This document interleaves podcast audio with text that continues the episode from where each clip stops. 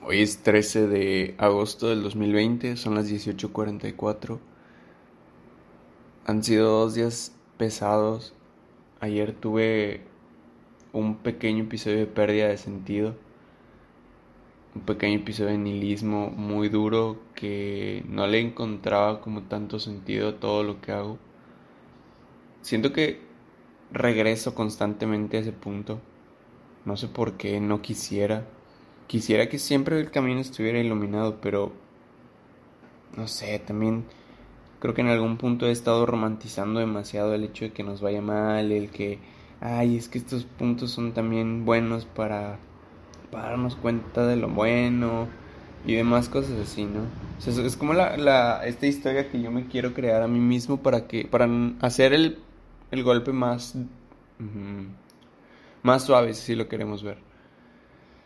Y entonces a, una de las conclusiones que llegué ayer fue, más bien, una de las, uno de los pensamientos que me trajo, me, me llevó a pensar lo que estaba pensando el día de ayer era, ¿por qué quiero seguir medicina? ¿Por qué quiero seguir en este camino?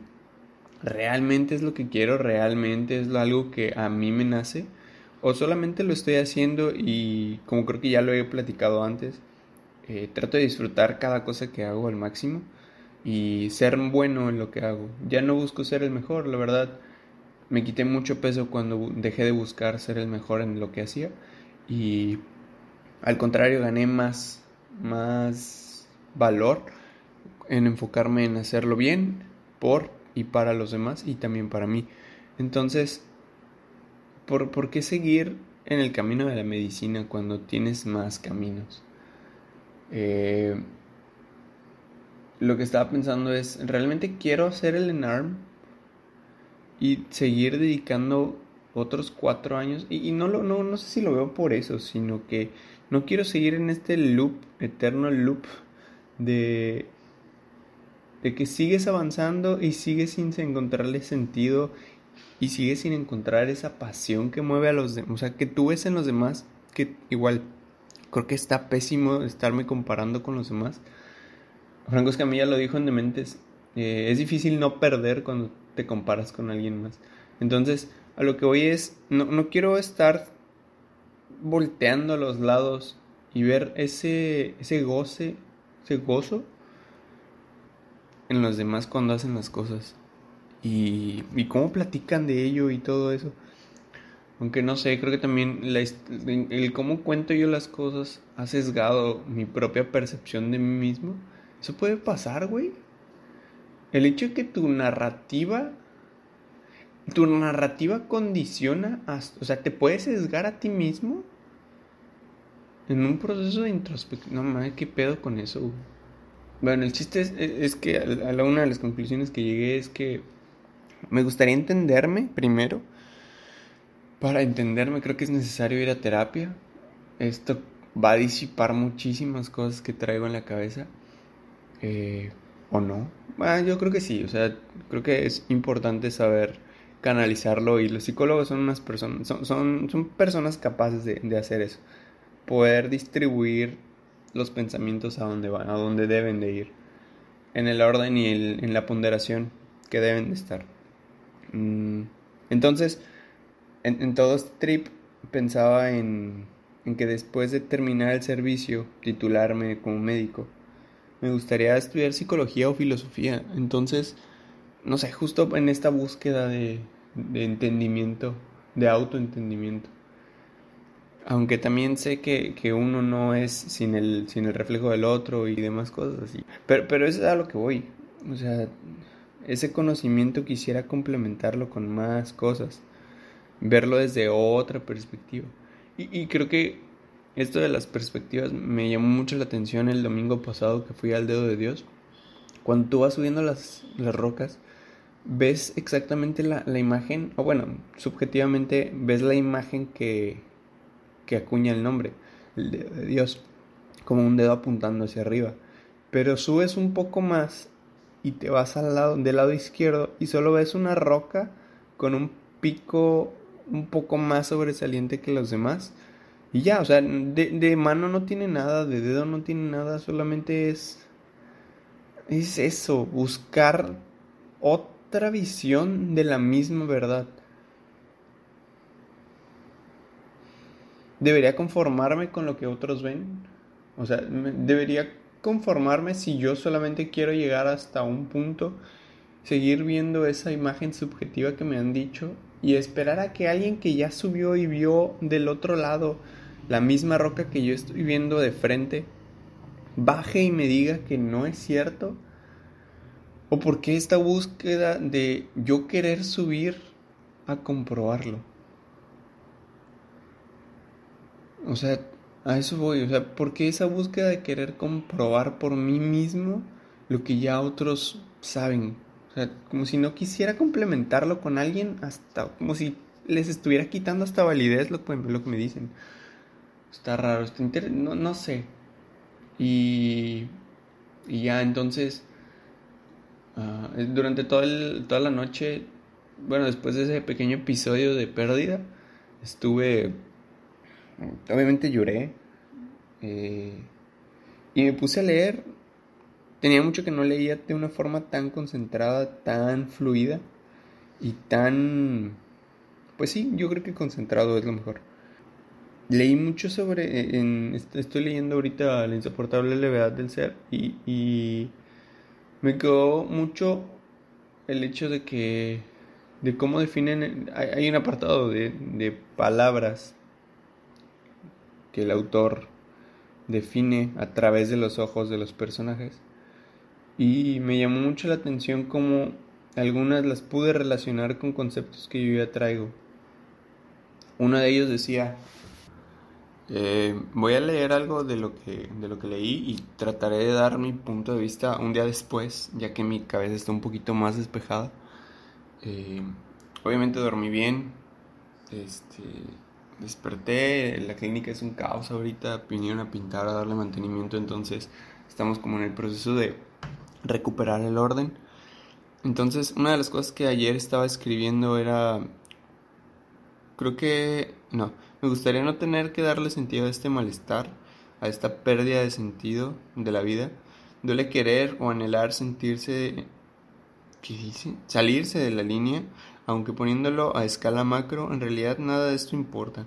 ¿Por qué creemos, por qué creamos este sentido de que importamos cuando no es cierto? ¿Por qué romantizamos todo? ¿Por qué estas narrativas tan crueles? Estamos muy ocupados siendo felices e ignoramos el saber. Pero ¿qué tiene más peso, el ser o el saber? Porque para saber tienes que ser. El camino sería más sencillo partiendo de esa premisa. Me siento abrumado por lo que sé que no sé, como si eso hiciera que supiera más, pero no. ¿Por qué tenemos que sufrir por aprender cuando tendría que ser un gusto? Creo que esto es algo interesante porque mucho de la, de la resolución que yo les dije a todos mis amigos y muchos de mis conocidos es que con el internado nació este gusto eh, genuino de aprender medicina. O sea, el, hecho de, ya correlacionar el conocimiento teórico con lo práctico fue una locura. Y pues ya. Entonces, eh, ¿por qué tenemos que sufrir por aprender cuando tendría que ser un gusto? Y es la forma, es el propósito, lo que hace que te dé gusto aprender. O sea, y si no están claras estas dos cosas, es, es más complejo, se nubla el camino. Estar donde quieres no te convierte en quien creías que te convertirías. Esto pensaba, digo, van 15 días de esto. Quizá me estoy adelantando y me es una super chaqueta mental, pero no importa, o sea, eh, me parece importante registrarlo. Eh, entonces, pienso que, sí, a pesar de que, ah, y aquí está un, un ejemplo de los falsos horizontes. Estar donde quieres no donde querías estar no te convierte en quien creerías que te convertirías al estar. Entonces, yo siempre me imaginaba pensando en, y viviendo en la playa como una persona, no sé, diferente, o sea, wow, que iba a tener una iluminación bien cabrona, que me iba a poner a, estudiar, a, a leer. Y, y digo, fueron 11 días magníficos. Ayer por, no sé, también tanta información que tenía en la cabeza, de alguna manera, al momento, de, eh, eh, cuando me desvío un poco y busco otra información de otro lado, creo que es cuando viene ese recuerdo, no, no ese recuerdo, pero ese, esta, esa cosquillita molesta de, de que no solo es un camino, o sea, vuelvo a, a la parte como negativa de la piña, como vuelto a ver las otras eh, aristas que tiene la vida. Entonces está complejo, no sé si complejo, pero me es difícil procesarlo aún. Y ya siguiendo la lectura dice, ahora soy enemigo del romance, porque siento que, que al romantizar todo, pues no sé, vale, shit. Quisiera echarle la culpa y poder quitarme peso, pero no puedo. No se puede. Todo está conectado. Y me molesta el que la gente diga, y hasta yo mismo, que debería, el deberías, el deberías. Dejemos de fluir tanto y empecemos a influir en todo aquello que puede estar mal. La finalidad del debate no es para que alguien gane, sino para que a través de los argumentos de ambos se acerquen al conocimiento. Eh. Eh, y luego, no me acuerdo, ah, ya, estaba leyendo Derma y decía que a lo largo de, nuestra vida tenemos ciertos cambios hormonales, ciertos cambios eh, de, en la piel y que justamente entre los 4 y 5 años y a los 24, 26 es cuando la piel se considera un poco más bonita y está en su mejor este, momento y a eso se le denomina eudermia. Entonces, me acuerdo que en, psiquiatría teníamos un, nos enseñaron eh, un término que se llama eutimia me, sonó cuando leí eudermia, porque dije, ok, el, el, sufijo, el prefijo eu tiene que significar algo chido como para que siempre se utilice en este constante equilibrio. Y al momento de buscarlo descubrí que es bueno o verdadero. Entonces, no sé qué tan a gusto estoy con esa definición, pero me voy a quedar con verdadero. Aunque, ah, no sé, sería estúpido querer darle una interpretación que no tiene cuando ya tiene un significado y darle, y darle más peso a mi significante. Ahora sí, siguiendo con, la insoportable levedad, del ser, eh, hay un fragmento, y cito a Miran Kundera, Franz se le confundían las ideas en el umbral del sueño, se acordó de la ruidosa música durante la cena y pensó, el ruido tiene una ventaja, no se oyen las palabras. Cuando leí eso dije, a la madre, en este sentido, el ruido podría ser la felicidad quitándonos la capacidad de oír nuestros propios pensamientos. Y ahorita pienso, o sea, nos, nos quita la capacidad de pensar, de, de, oír nuestros propios pensamientos, pero también la felicidad suele ser egoísta porque te enajena, en palabras de, del buen Rodrigo Serrano, te enajena a tal punto que no volteas a veces a ver a los demás. Y por eso, no sé, van a escuchar, o ya escucharon eh, como en, esta serie de capítulos que grabé en el mes que estuve en Morelia, me encuentro como en desacuerdo con la felicidad. Algo que se me hace muy interesante a través de, los años y, agradezco tener el registro de es cómo han ido este, cambiando y hasta cierto punto contradiciéndose todos mis argumentos. No sé, me gusta. También subrayé que toda la página 100 y 101 tenían conceptos muy chidos de ese libro y luego, eh, quiero empezar un, proyecto y entonces en la primera página va a venir la definición de crisis. No la recuerdo, pero está en un libro de pediatría que me pasó Julieta y ha sido como una constante cuando, cuando me siento mal o algo así, siempre regreso a ver esa publicación porque lo que escribí en ese momento ha sido las cosas creo que más sinceras que he escrito en mi vida. Y bueno, entonces después de la definición de crisis esto, este proyecto nace de la crisis. No per se, no significa que el punto de convergencia de todas las ideas sea la crisis, pero significa que pensé en cada tema después de diferentes instancias de la misma. O sea, cada, crisis me hacía pensar diferente y, y, agradezco esto porque si no, no estaría grabando lo que estoy grabando ahorita. Después de este episodio feo de pérdida de sentido, no, no tendría la claridad para pensar. De repente me juega me juega movimientos feos mi mente por eso. se me hace sentir bien basura con lo que hago, pero creo que de ahí puedo agarrarme para nutrir ideas. Y, eh, y el hecho de, de, no sé, no quisiera decir que estoy estoy cuerdo ahorita, pero el hecho de que no es que haya sol en mi mente me hace pensar ciertas cosas, pero justo en los momentos de crisis cuando mi mente está nublada, o más bien, cuando en mi mente hay verano y que pienso estas ideas frescas y, y más, mm, no sé, más bien, cuando, cuando, en mi mente hay, pongámoslo en dos, dos sentidos, que en algún punto lo platiqué con Flor, que, no sé, fue bello darme cuenta de eso. En mi mente hay como verano e invierno. Entonces, hay ideas que en verano suenan increíbles, que en invierno no suenan increíbles. Y, justamente eh, estar como en estos dos, en, estas dos estaciones o en estos dos moods, hace que se reboten ideas solitas en mi cabeza y que en algún punto diga, ok, si ya lo pensé de un lado y ya lo pensé de otro, creo que puedo resumir o puedo concluir tal cosa, como acaba de pasar. O bueno, no sé si ya pasó, pero espero que sí.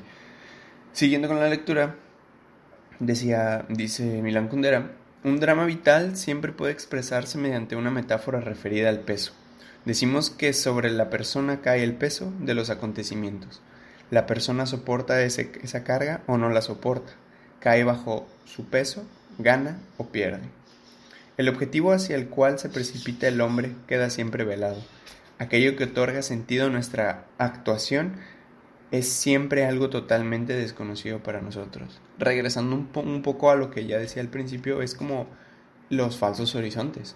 O sea, no sabemos ni siquiera qué nos vamos a encontrar, no sabemos ni siquiera qué queremos hacer, pero justamente esa búsqueda es lo que nos da sentido. Siguiendo, Vivir en la verdad, mm, no mentirse a uno mismo ni mentir a los demás. Solo es posible en el supuesto de que vivamos sin público. En cuanto hay alguien que nos observe, que observe nuestra acción, nos adaptamos, queriendo o sin querer, a los ojos que nos miran y ya nada de lo que hacemos es realidad. Es como el altruismo, o sea, es un acto completamente egoísta y casi siempre vivir en verdad es, es, es eso, o sea, buscar la menor cantidad de reflectores, pero ahí entra un juego que no entiendo y que no podría describir de ego. y la verdad ni me quiero meter porque no sé. Pero bueno, siguiendo. Y ya para casi terminar, eh, decía, el amor cuando se hace público aumenta de peso, se convierte en una carga. Mm, no sé qué piensan, pero creo que está mal no creo, o sea, lo dudo realmente, pero es difícil soportar el peso que un amor público conlleva. Creo que depende de cada quien. Eh, que es como el ejercicio del vaso de agua, el cual no es muy pesado, llenan como una tercera parte del vaso, pero te ponen en una, posición durante un una, pues sí, un tiempo prolongado. Conforme va pasando el tiempo, el vaso se está haciendo más pesado pero no porque cambie como tal la composición del mismo, sino, pues no sé, o sea, se vuelve insoportable. Porque la resistencia, o sea, podríamos explicarlo por mucho, con muchas cosas físicas, pero a final de cuentas no es que cambie el vaso, sino cambia quien lo carga. Ajá. Y, que, y por eso el amor debe ser dinámico, para que no, para que en esta búsqueda de de que no sea estático, monótono, puedas, puedas hacer más llevadero este peso. Y pues ya, creo que es todo. Gracias por escuchar este de Braille. Sin, sin dudarlo ha sido liberador. Espero que haya tenido un poco de sentido esto que dije. Si hay alguna retroalimentación, es bienvenida. Y pues nada, piensen más, escriban más. Nos vemos en el próximo. Que la pasen chido. Soy Miguel Rendón. Esto fue La Piña. Nos vemos. piña, piña, piña, piña. Con Miguel Rendón.